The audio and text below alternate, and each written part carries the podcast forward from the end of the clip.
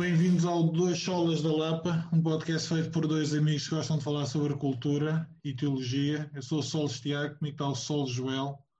Estava olá, olá. aqui a pensar, nós estamos na. Embora estejamos a gravar o nono episódio, esta é a semana em que o podcast vai para o ar para quem nos está a ouvir pela primeira vez. É aqui que, que a gente se encontra.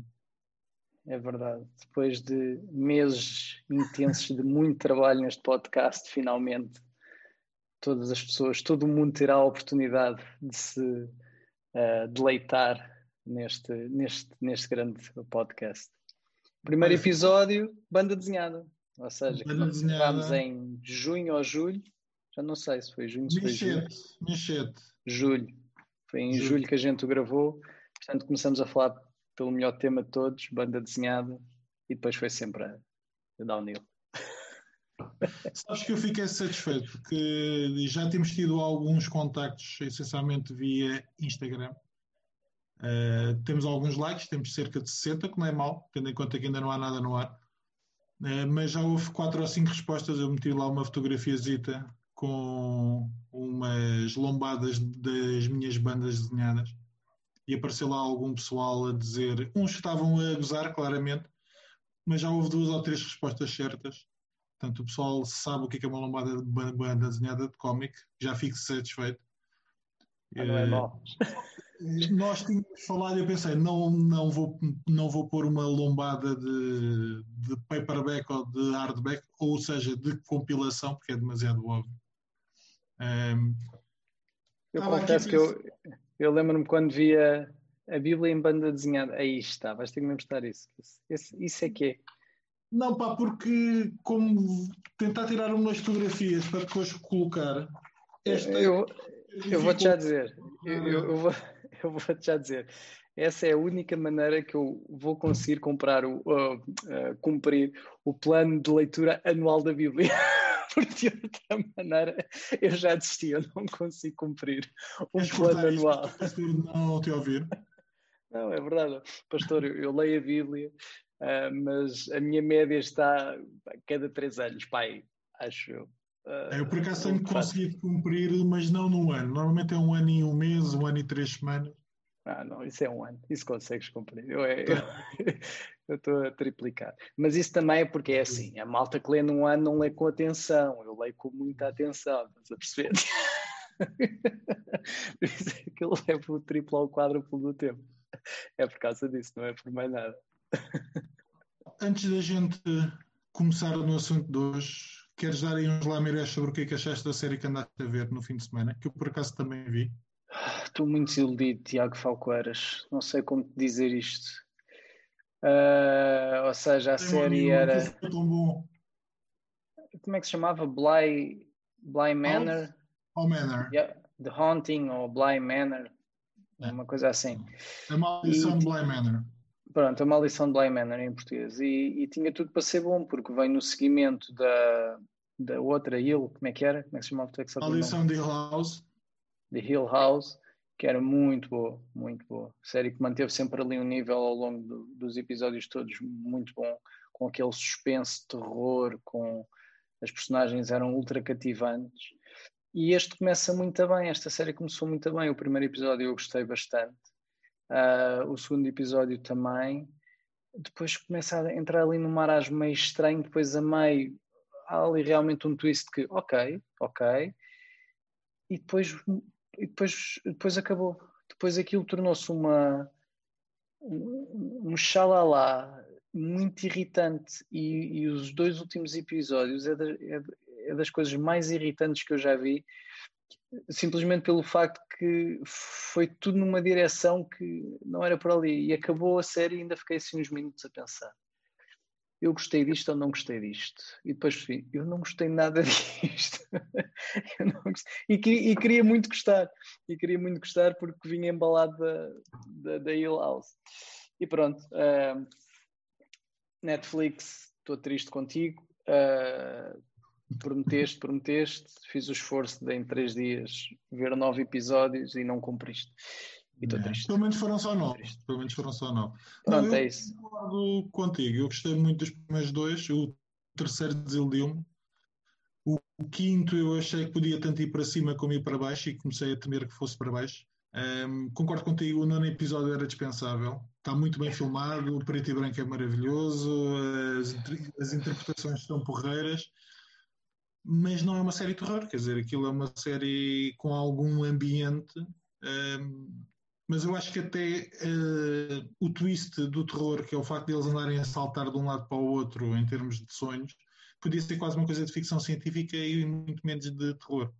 Tá, é, é que depois, é, é, só chato, já se estava a tornar chato, ou seja, quando foi com, no quinto episódio, como tu estavas a dizer, que foi ok, abriu ali umas portas, isto podia ser giro, e depois ficaram só naquela coisa chata, e depois usam o oitavo ou nono episódio, já não sei qual deles é que foi, para explicar a coisa toda. Não era preciso. De, é isso, e de repente tornou-se um, uma explicaçãozinha para algo que, pá, que deviam ter gasto um bocadinho mais em, em ter um bocadinho mais de brilho como, como a Ilals era, que as coisas tinham, tinham brilho, as, as cenas, tu estavas sempre à procura onde é que está o fantasma ou onde é que está a coisa esta não, não havia brilho, não houve brilho nenhum. É, parece que chegou ali a meio e a malta desistiu disso. Ah, pá, esqueçam isso. Se calhar pode ter sido por causa do Covid. a malta achou não conseguiram gravar mais e se calhar, olha, não sei. Eu acho que a grande diferença é que a primeira série tem to todas as personagens são muito boas e são tem uma multiplicidade de maneira de tu olhares para elas e os verdadeiros demónios, os verdadeiros fantasmas estão dentro delas. E esta há sempre a tentativa de mostrar que as personagens são mais do que aquilo que são, mas tu começas a perceber um bocadinho o que, o que, é que elas são. E a grande verdade é que as assombrações acabam por ser menos do que isso. Portanto, tanto o namorado ou o noivo dela, aquilo ao final de um bocado hum. morre o interesse. Uh, tu depois começas a perceber que uma das personagens já faleceu e afins. E isso sinceramente marcou a minha desilusão para com as personagens. Percebi que eles me estavam a tentar dizer algo, mas o algo que eles me estavam a tentar dizer não foi tão interessante quanto na outra. Pouco sim, foi muito pouco sim.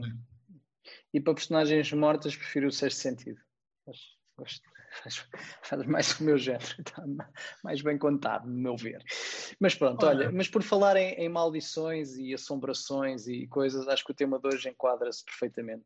Vamos estar a falar de pastores, Pastor, eu obriguei-te a ler um livro, salve seja. Ou seja, é eu li um livro e achei que podia ser interessante nós fazermos uma série de podcasts sobre a temática.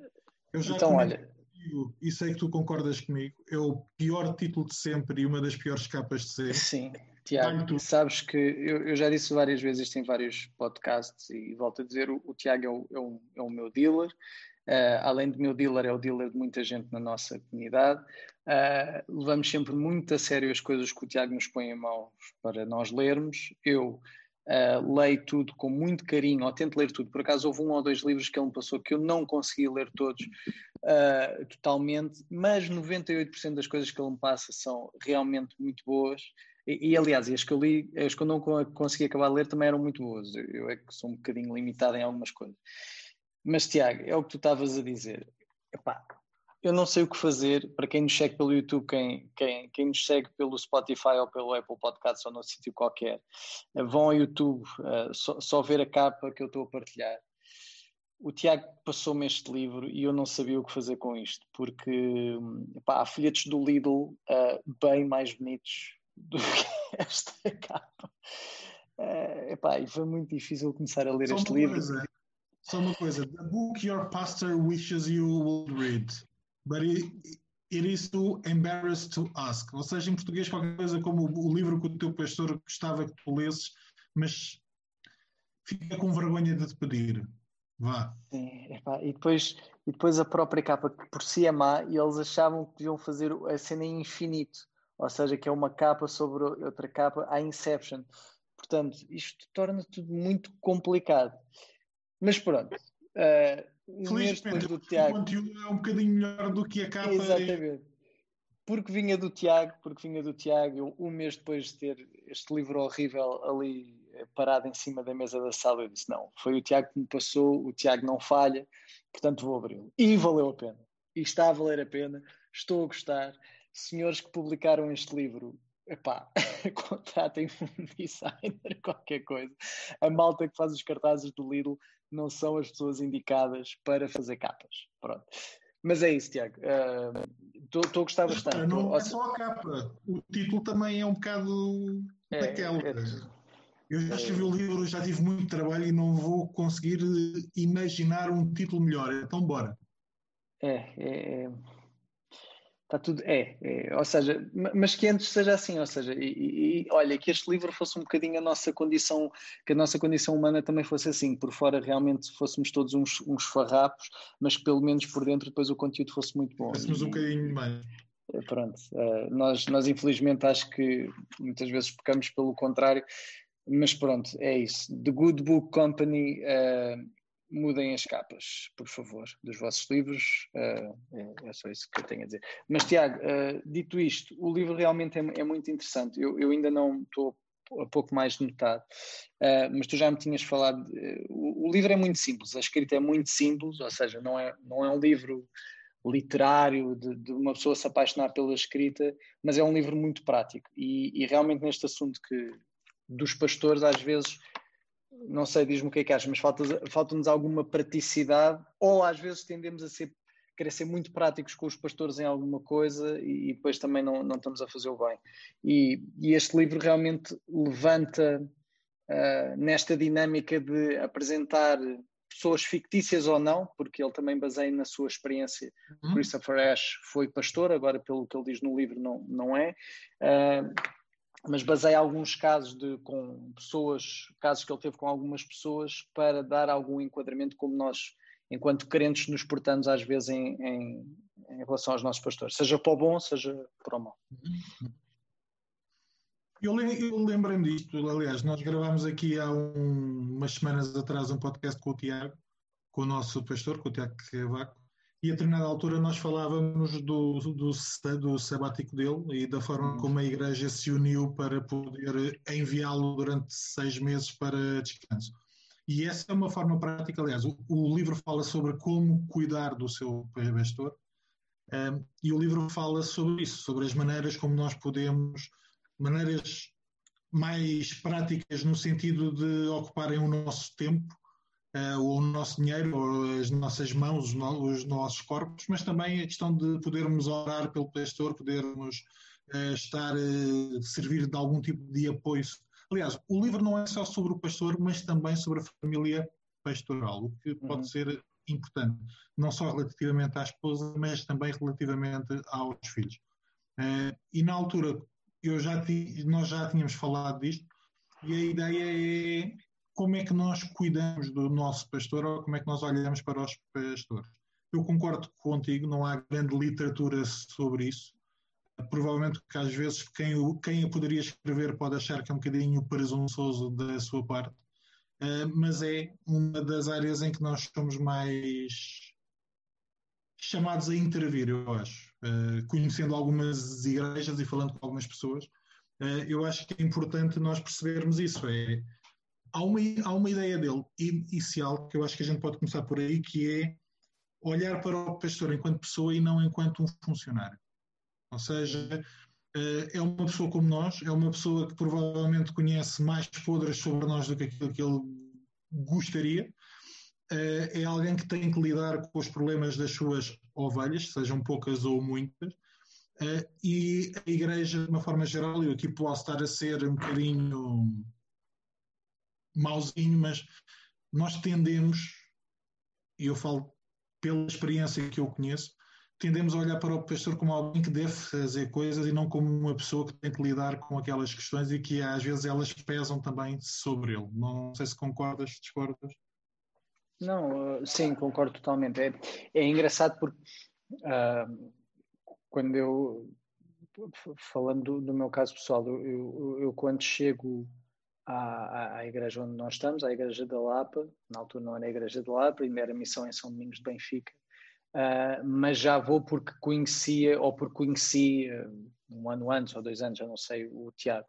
Uh, eu tinha estado um, um período fora, fora da igreja, não estava a frequentar nenhuma igreja e depois acabei por ir para, para, para a igreja da Lapa. Um, é verdade que um, eu, eu pensando na minha experiência pessoal com, com o Tiago enquanto pastor, uh, eu, eu não tenho tanta dificuldade às vezes olhar para o Tiago enquanto pessoa, enquanto humano, porque uh, há, um, há, um, há um laço de, de amizade que uh, Deus permitiu de, de desenvolver com ele e, e, e que houve umas quantas uh, situações também ao, ao longo de, desta década que aconteceram e que, que marcaram, e então há uma parte humana que eu reconheço nele. Mas depois é engraçado, porque eh, efetivamente, quando estava a ler o livro, uma coisa que, que me surgiu foi: na nossa igreja, pelo menos, nós na verdade não temos um pastor, temos, uh, temos três pastores, né? E, e, e, depois também comecei a fazer essa análise em, em, face ao, ao que era a minha postura face aos diferentes pastores e, é, e, aí eu também me senti confrontado em algumas coisas, perceber que enquanto li o livro que realmente, se, se, por um lado, para mim é, é, muito fácil estar ou reconhecer o, valor e dar o devido valor, ou tentar dar e tentar dar o apoio a uma pessoa, a um pastor porque é meu amigo, quando por outro lado, se calhar tem outros dois pastores que já não têm aquela ligação tanto de amizade como tinha com, com o Tiago, como tem com, com o Tiago, aí a coisa se calhar coisas simples como se calhar já não oro tanto por eles, porque já não, porque não é aquele amigo, tá, não, é, não é aquele amigo tão próximo, então já não oro tanto.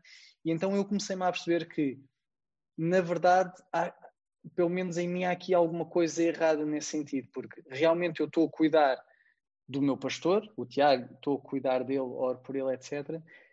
Mas não, mas às vezes não é só por ele ser meu pastor, e ainda bem que não é, mas acho que estás a perceber o que eu estou a dizer, é, uhum. mas é porque há uma amizade. E, e, e, quando realmente uma pessoa, quando uma pessoa se mete, pá, quando eu olho para o Marco e para o Filipe, que são os outros pastores da nossa igreja, às vezes é mais fácil esquecer deles, embora o papel deles seja pastorear, dizer que é o que eles fazem, uh, e, e, não ter, e deixar isso um bocadinho em em segundo plano. E, e, então este livro também me tem uh, ajudado nisso, que é, um, apesar de não termos só um pastor, e, e eu tenho de, uh, como é que é dizer, uh, tenho que realmente fazer a minha parte por todos os pastores aquilo, aquilo que me diz respeito. E a primeira coisa delas é logo simples, é, é tem que orar por eles e tem que Mas esse é um ponto interessante e importante. É o facto de nós termos três, normalmente, quando falamos em o teu pastor, quem é o teu pastor, se calhar associamos ao Tiago e é. diz respeito ao cuidado. Então, como temos três, temos cuidado dos três. Uhum. Pegando por aí, uh, e eu acho que me lembro que te disse isto antes, de que formas, até antes de leres o livro, que formas de cuidar do pastor é que tu te lembraste? Eu realmente tinha-me lembrado da questão da oração. Eu tenho o hábito, de vez em quando, de oferecer alguns livros ao Tiago, um, que acho que podem ser importantes ou podem ser úteis por aí adiante, e também porque é parte da tarefa dele é a questão da leitura. Se ele os lê ou não, ele aqui que nos ouve é um problema dele, isso fica por cima dele.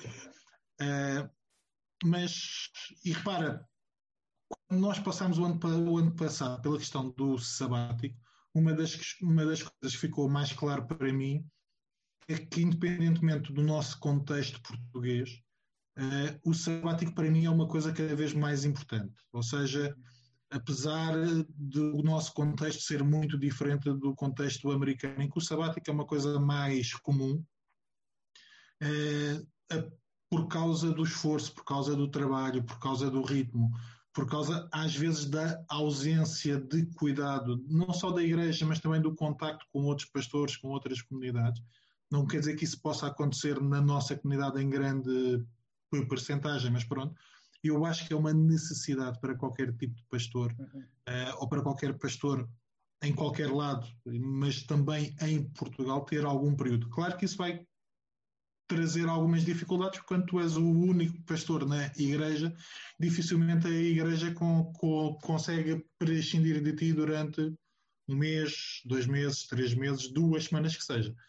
Um, mas esse é um desafio também. Mas eu acho, por exemplo, que na questão do cuidar do teu pastor, a oração veio até mim, a questão da oferta de livros, por eu ser como sou, veio até mim, mas a questão do sabático também veio de uma forma muito clara. Não sei quais foram as, as outras ideias que vieram. Eu, eu, eu, eu, a mim, ou seja, além da oração, houve uma que o livro também fala uh, e tem a ver com o encorajamento. Uh, em coisas simples, por exemplo, com a pregação e etc. Eu, eu, eu fiz uh, a ponto que, que eu fiz, ou seja, que é mais natural, eu Uh, passo muito tempo em cima de um palco, este, este, ano menos, este ano por acaso passei muito pouco tempo em cima de um palco, mas não vamos falar assim. Porquê, João? Porquê senão vou chorar. Não, não sei, ninguém sabe. uh, mas, mas a verdade é que nós gostamos de ser, não, não há volta a dar. Às vezes isso depois tem, tem, tem, tem problemas, e, mas nem é aí que eu quero ficar agora, mas o sermos reconhecidos por alguma coisa às vezes é importante, especialmente quando fazemos bem. E, e às vezes nós, nós aplicamos esta coisa de, ah, ok, obviamente que tudo aquilo de bom que acontece ou que bom fazemos devemos a Deus. Mas às vezes uh, perdemos aquela noção também de às vezes reconhecer uh, as pessoas que Deus está a usar para fazer algo bom é, é algo que é, que é chato. E uma coisa que o livro diz, que eu por acaso, por causa desta experiência de perceber o, o quão às vezes é encorajador alguém nos reconhecer por algo, ou seja, não é, não é idolatrar-nos, não é isso que eu estou, mas reconhecer e tu sentes que sentes entusiasmado para continuar a fazer. Eu há um, já há um tempo que eu percebi que isto é mesmo importante. Ou seja, o, o, um pastor, parecendo que não, está semanalmente ou quinzenalmente, dependendo de qual é o pastor que vai pregar, mas pronto, está muitas semanas por ano frente a uma congregação, frente a pessoas a falar e as pessoas às vezes tomam isto como adquirido, que é, ok, isto é, ele vai lá, fala, uh, depois vamos para casa, próximo, e as pessoas não percebem que há um lado, as pessoas percebem, ou seja, estou a falar para mim, mas, uh, ou seja, mas demorou-me a encaixar também esta, eh, esta questão de, há um lado emocional nisto. Uh, quem está lá à frente, em primeiro lugar, quando está a pregar, gosta de sentir alguma ressonância. E mesmo no depois, gosta, quando nós somos abençoados, é, eu acho que é a primeira coisa a encorajar, é dizer, Deus realmente está-te a usar, Deus usou-te. Isto, isto, isto realmente como uh, e, e, e, e, tenho tentado, ainda com muitas falhas, e não o faço todas as semanas, nem pouco mais ou menos, mas, mas trazer esse lado de encorajamento, é de reconhecer que o que eles estão a fazer naquele momento, em específico, né, porque eles depois fazem muita coisa, mas naquele momento em específico, é vital e é muito importante. E, e dar esse encorajamento, é que continuem a fazer e a aplicar-se porque está tá a ter retorno. Sim, não, um, um dos papéis do pastor é encorajar-nos e aconselhar-nos. Se nós partimos do princípio que eles são pessoas como nós, tentar perceber quais são os nossos pensamentos ao longo da semana, como é que é o nosso estado de espírito ao longo da semana, qual é o nosso entusiasmo ou cansaço, e perceber que alguém que passa 60%, 70% do seu tempo a preparar para pregar, mas também a aconselhar e a encorajar, ou a ouvir sobre lutas, sobre pecados, ter a, ideia que é um super-homem. Não é uma ideia que está presente na, na Bíblia. Ou seja, o pastor não é um super-homem. O pastor é alguém que tem alguns dons, e que os põe em prática, mas passa pelas mesmas dificuldades que nós, passa pelas, pelas lutas que nós passamos. Portanto, daí a importância de haver uma ressonância, que foi o termo que tu utilizaste, ou seja, de falarmos com eles e de os encorajarmos uh, e de estarmos também ao lado na caminhada que eles fazem. Portanto, aquela ideia consumista que eu vou lá para comer e ele tem que dar a, a, a paróquia toda feita, só isso, coloca o pastor num lado que eu acho que é mais preocupante. Porque. Diz isto. Queria pegar nessa ideia que tu estás a, a trazer do, do sermos consumidores, né? ou seja, de, de, da igreja para nós uh, ser quase como um, um, produto que nós, que nós consumimos. Um, uma das coisas que também a, a, ler o livro me estava, me estava a perceber, uh, especialmente por causa de alguns exemplos que ele, uh, que ele traz, de pessoas, ou seja, de contactos que ele teve ao longo do tempo, é que quando nós somos cristãos uh, que vão assistir ao culto, a própria visão que a gente tem da igreja uh, e dos pastores em particular é muito diferente quando somos cristãos que realmente tentamos estar, uh, que tentam estar ao lado dos pastores para realmente tudo o que é funcionamento da igreja, a pregação do evangelho vá, vá mais longe. E, e isso eu, eu, eu, eu, tenho sentido e tu de certeza que sentes que é o fazermos parte uh, de um sítio em que, por causa das responsabilidades que temos dentro da igreja, nos obrigam a estar mais perto daqueles que trabalham e, por, consequ... uh, por consequência, também estar mais perto dos pastores, isto muda a nossa visão de tudo. Ou seja, a própria crítica que a gente poderia trazer por estar numa posição de eu estou de fora ou estou nesta posição de consumo e, e, e já, já percebi tudo muito bem e, e, já sei, já não há novidades e aquele está a fazer mal e aquilo devia de ser diferente, etc. Muda radicalmente quando nós realmente passamos a fazer parte do corpo num sentido prático em que todos estamos a trabalhar para o mesmo. E, eu sinto que isso modifica muito a visão da igreja e a visão dos pastores, porque começamos a perceber uh, que, poça, é, é pesado. Há, há, coisas no trabalho pastoral que é pesado mesmo, é, é, é mesmo pesado. E tu começas a perceber, é pá, realmente, no final do dia, todos temos as nossas responsabilidades, mas a, a, a equipa pastoral, o nosso presbitério, etc., tem aqui um conjunto de responsabilidades acrescidas, como tu estavas a dizer, de cuidar das ovelhas, que é pesado. Deixa-me ler aí Hebreus 13, 17. Obtecei a vossos pastores e sujeitai-vos a eles, porque velam pelas vossas almas como aqueles que hão de dar conta delas. Para que o façam com alegria e não gemendo, porque isso não vos seria útil. Isto coloca um peso em cima da igreja, em cima das ovelhas, eh, mas, é, mas esta ideia de velam pelas vossas almas como aqueles que hão de dar conta delas. Uh, isto é um peso grande. É um peso grande. Um, uma das ideias que ele trata logo no início, que eu acho que é importante, é nós não cuidaremos do nosso pastor se nós estivermos motivados para isso. E termos vontade de. Eu lembro-me, eu não quero estar aqui a pôr pesos em cima de ninguém, mas eh, eu acho que em Portugal ainda existe muito aquela ideia de o pastor é pago só para fazer isto, então ele que o faça, nós não temos que fazer.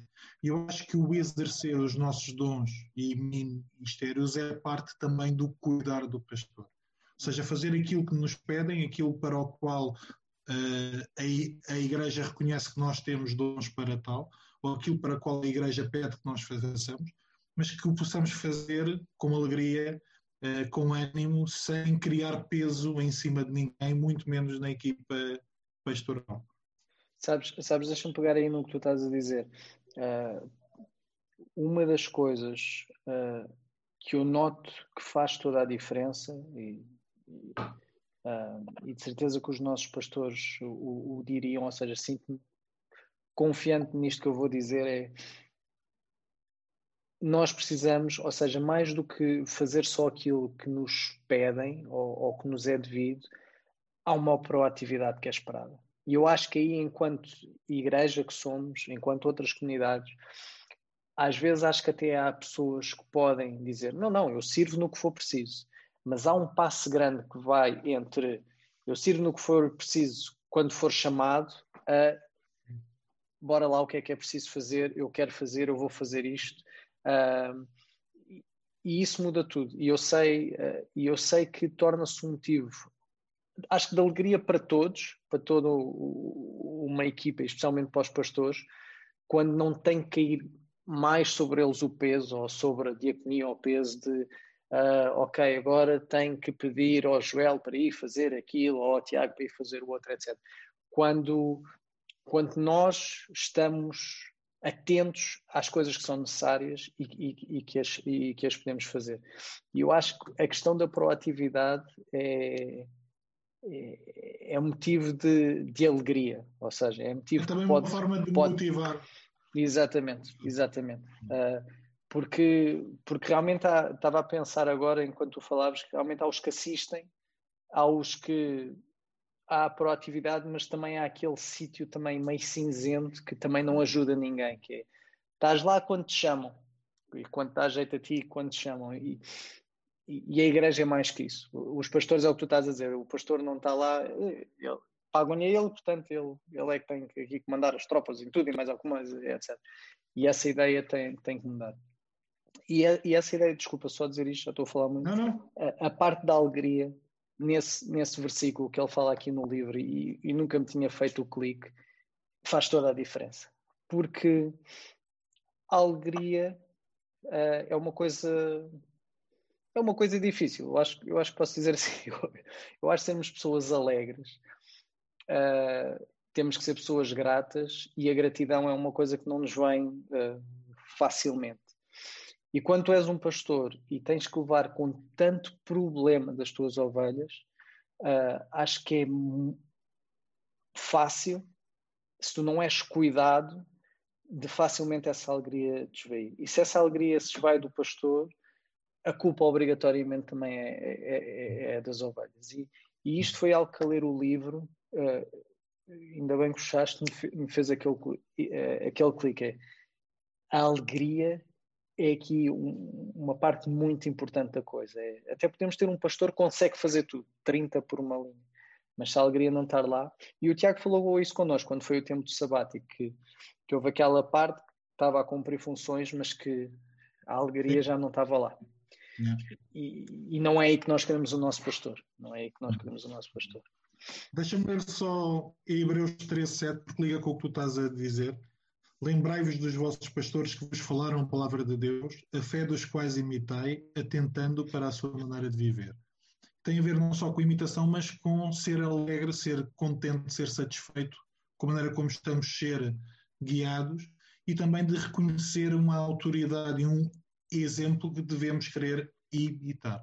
E isso é importante. Ou seja, se nós tivermos um pastor que achamos que não vale a pena ser imitado, então, se calhar, alguma coisa tem que mudar no pastor. Mas se reconhecemos que o pastor está a ser fiel, que ele tem feito uma série de coisas, que está a ser fiel ao mandado de Deus, então vale a pena nós querermos não ser diferentes, mas querê-lo imitá-lo. E isso também é dar o valor devido. É reconhecer que aquilo que ele tem feito não só segue a vontade de Deus, mas também tem sido abençoado por Deus. E nesse caso tem que haver uma ligação entre a prática do pastor e a vivência da própria igreja. Isso parece-me também muito importante. Não é só estar lá para o ouvir, mas é perceber que, ok, ele tem feito um esforço para ser fiel à palavra. Eu tenho que ser fiel à palavra. Ele tem sido um esforço para ser alegre. Como é que eu posso encontrar a, a, a, alegria que só está em Deus? Então, uhum esse sentido de ele não é um professor somente, mas nesse caso eu também sou, de alguma forma, um discípulo. E é uma forma de lhe trazer um, qualidade ao trabalho. Ou seja, Deus quer que eu olhe para a fidelidade do pastor, sendo também fiel. Sem dúvida, sem dúvida. Há um, Bem, a gente devia pensar como é que vai fazer isto. Isto é um, há, há pano para mangas. Há, há, aqui uma parte que se calhar vamos deixar para uma parte 2 que eu gostava de, de falar contigo. É, Próximo que é... ano é só com este livro. O livro da pior capa e o pior título de sempre. Vamos estar Podes a falar disto. Podes querer. que, que, que, que há uma parte temática que é When pastoring goes wrong. Ficava bem, podia ser. Ou seja, não é tanto quando o pastorear dá errado, mas é Bem, na verdade o título até podia ser só este, porque depois pode dar errado, porque nos momentos em que o pastor tem que confrontar algum, alguém, como é que nós, enquanto ovelhas, uh, respondemos a isso, não é? Porque podemos ter pastores muito eloquentes, pastores muito bons e gostamos muito da pregação ao domingo, até aquilo realmente tocar na nossa ferida. E quando somos mesmo chamados a atenção, e é como é que nós reagimos nesses momentos? E às vezes o contrário também, que pelo menos, não sei se tem, acho que pela graça de Deus não tem sido uh, uh, o que nos tem acontecido, mas é quando a própria parte do, do pastor pode estar a correr mal por uma outra razão. Graças a Deus temos, hum. creio que posso dizer com muita confiança, temos sido protegidos, protegidos disso, mas esta primeira parte de, de realmente quando somos chamados à atenção de uma forma mais pessoal, aí também nos revelamos. E o livro também fala um bocadinho acerca disso. É, tudo vai bem até dizer respeito a mim. E aí, uhum. quando diz respeito a mim, uh, dói. Mas não sei como é que queres fazer. Se a gente faz este um episódio especial de uma hora e meia, se dividimos em dois. Quiseres. Mas deixa-me só dizer uma coisa. Tu estás a dizer uma coisa que eu acho que é importante, que é uh, mesmo quando, e o Tiago falou disso, por isso é que eu estou à vontade para falar disso no podcast, e tu já o, já o referiste hoje. Uh, mesmo ter ou reconhecer que falta uma alegria, que há alguma coisa que, se calhar, para a maior parte das pessoas está tudo a correr mais ou menos. Uh, há altos e baixos, mas em que a pessoa tem a hombridade, tem a capacidade de chegar à igreja e dizer: Irmãos, há algo que não está bem comigo. Um, ehm, de perceber que pode estar a ir por o cano abaixo alguma coisa e não querer que o, que o faça eu acho que isso é um exemplo também para nós, e o presbitério tem falado muito disso. Venham falar connosco antes dos problemas rebentarem. Ou seja, normalmente quando as pessoas vão ter com o pastor, a casa já ardeu. Tem sido um dos exemplos que o Tiago tem dado, uma das imagens. Uh, e nesse caso, eu acho que o Tiago também foi um exemplo para a igreja de irmãos, reconheçam que há coisas que não estão somente nas vossas mãos. E o facto de estarmos em corpo, de estarmos em comunidade, termos um presbitério, é importante para isso. Um, quanto ao fazermos um programa maior ou um extra, podemos fazer mais programas. Eu acho que o livro dá para muitos mais e eu acho que é importante nós estarmos a falar de uma série de, destas questões, uh, porque algumas tocaram-nos na pele e algumas nós sentimos essa, pessoalmente, tanto eu como tu, sentimos que algumas ainda não as praticamos, algumas, calhar, não tínhamos pensado muito nelas, mas eu acho que o livro é prático no sentido de, ok, tu podes fazer isto pelo teu pastor, como é que eu faço? Como é que o, tem, como é que o tens feito? A questão do encorajamento, há bocado levantavas, a questão da oração, a questão de um apoio financeiro que às vezes eh, nós achamos que o ordenado pode dar para tudo e podemos não estar eh, às vezes oferecer um fim de semana, às vezes oferecer um dia de semana, se não for um fim, um fim de semana. A questão do sabático eu acho que pode ser extremamente importante, eh, seja por uma questão de necessidade, seja por uma questão de perceber que pode evitar a necessidade. Eu acho que isso é importante. Mas sim, eu acho que a gente pode voltar a este é, vamos, vamos voltar.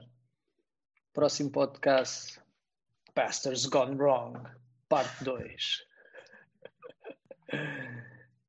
Tens alguma ideia de convite? Não, desculpa. Não. ah, Lembro-me de algumas. Não, não. Não, não, não. Bem, Joel, boa noite. Meu amigo, já temos também, é verdade, uh, tal como esta semana, hoje é estamos na semana de 12 de outubro, marca o lançamento, marca a semana de lançamento do nosso podcast uh, e também no, uh, a, nossa presença mais ativa nas redes sociais. Se calhar agora podes dizer o nosso e-mail e se souberes os, os links das redes sociais, eu ainda não sei, desculpa.